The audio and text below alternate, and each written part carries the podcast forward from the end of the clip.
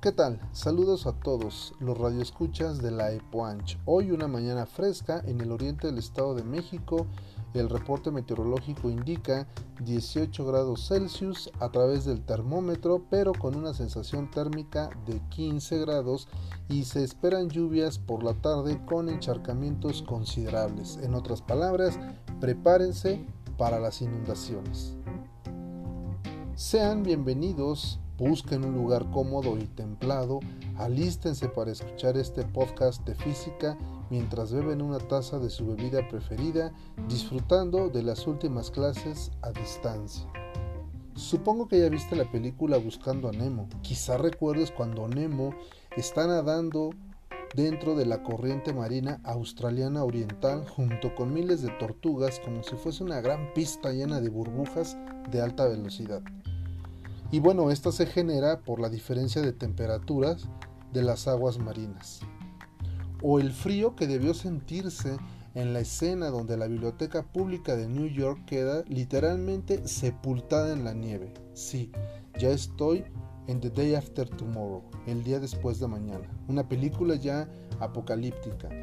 Por el contrario, tenemos el núcleo donde un grupo de científicos viajan en el vehículo llamado Virgilio, nombrado así en honor al poeta y que Dante lo tomó como guía a través del infierno en la Divina Comedia, para llegar al centro de la Tierra y hacer una serie de explosiones en cadena que logren que nuevamente empiece a rotar.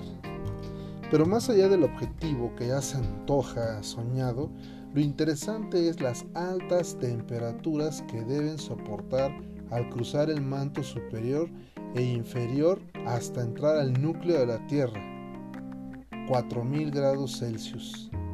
Y sí, es correcto lo que estás pensando, esta película está basada en la obra de Julio Verne, Viaje al fondo de la Tierra.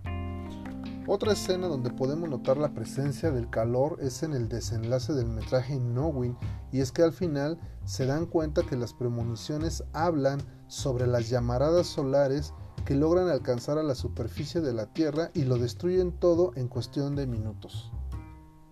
Tomando datos reales procedentes del clima espacial, las llamaradas son producto de las explosiones plasmáticas del astro Sol y tienen como producto los vientos solares. Estos, en condiciones normales, se desplazan entre 300 y 600 kilómetros por segundo pero cuando las explosiones son muy grandes pueden alcanzar hasta 1000 kilómetros por segundo con temperaturas de 150.000 grados Kelvin. Es real, pero no te apures. El campo magnético terrestre o la magnetosfera nos protege de estos vientos solares. ¿Interesante? ¿Sí o no? Yo creo que sí. Sin embargo, ¿Qué podemos rescatar de todo esto? En primera instancia, dos conceptos muy interesantes, cotidianos, pero que usamos indistintamente. Y son calor y temperatura. El primero de ellos es una energía en tránsito, es decir, fluye de los cuerpos más calientes a los menos calientes y lo hace de tres formas, conducción, convección y radiación. Y sí, el frío no existe. ¿Qué cosas tiene la física? Tampoco el color negro existe. ¿Y qué decir sobre la frase cortaron la luz? Entre otras muchas más que no tienen sentido. ¿Y qué es la temperatura?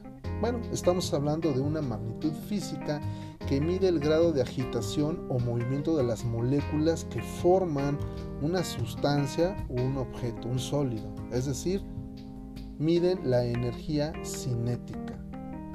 En otras palabras, cuanto más movimiento se tenga, más temperatura y viceversa, pero no el contenido de calor.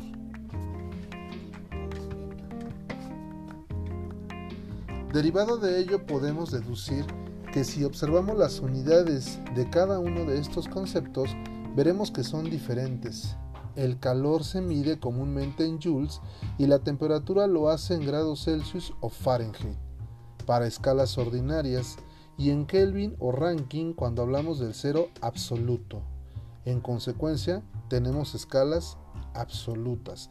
Recordemos que el cero absoluto es cuando un cuerpo o un ser vivo o una sustancia deja de presentar energía cinética, es decir, deja de vibrar a nivel interno. Por otra parte, podemos hablar del equilibrio térmico de una sustancia cuando ésta iguala su contenido de calor con el medio ambiente que la rodea y podemos observarlo en la temperatura. ¿Cómo es esto? Bueno, pues si te sirves una taza de café muy caliente y luego sirves una taza de café tibia, pues no hay necesidad de mezclarlas porque al estar en contacto con el aire, al estar en contacto con la cuchara que las endulzó, al estar en contacto con la superficie de la mesa, pues empieza la transmisión de un cuerpo que tiene mayor contenido de calor a uno que tiene menor contenido de calor. Y en un punto determinado podremos observar que las temperaturas de ambas tazas son idénticas. Y esto pues sería el equilibrio térmico. Sí, ya lo sé, quedamos que la temperatura y el calor no son lo mismo. Y estoy de acuerdo y sigo en pie con ello.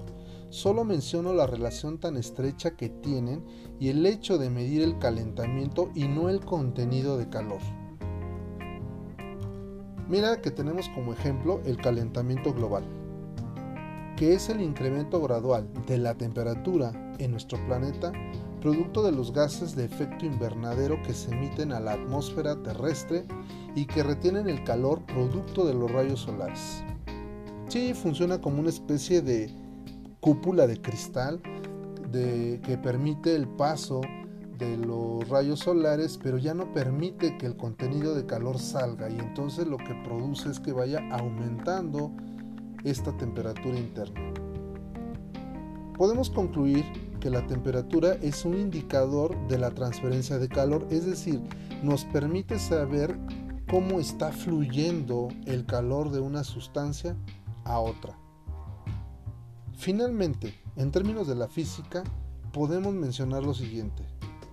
La capacidad que tienen los cuerpos de ceder o absorber calor y llegar al equilibrio térmico por medio de la energía cinética media de las moléculas de un cuerpo.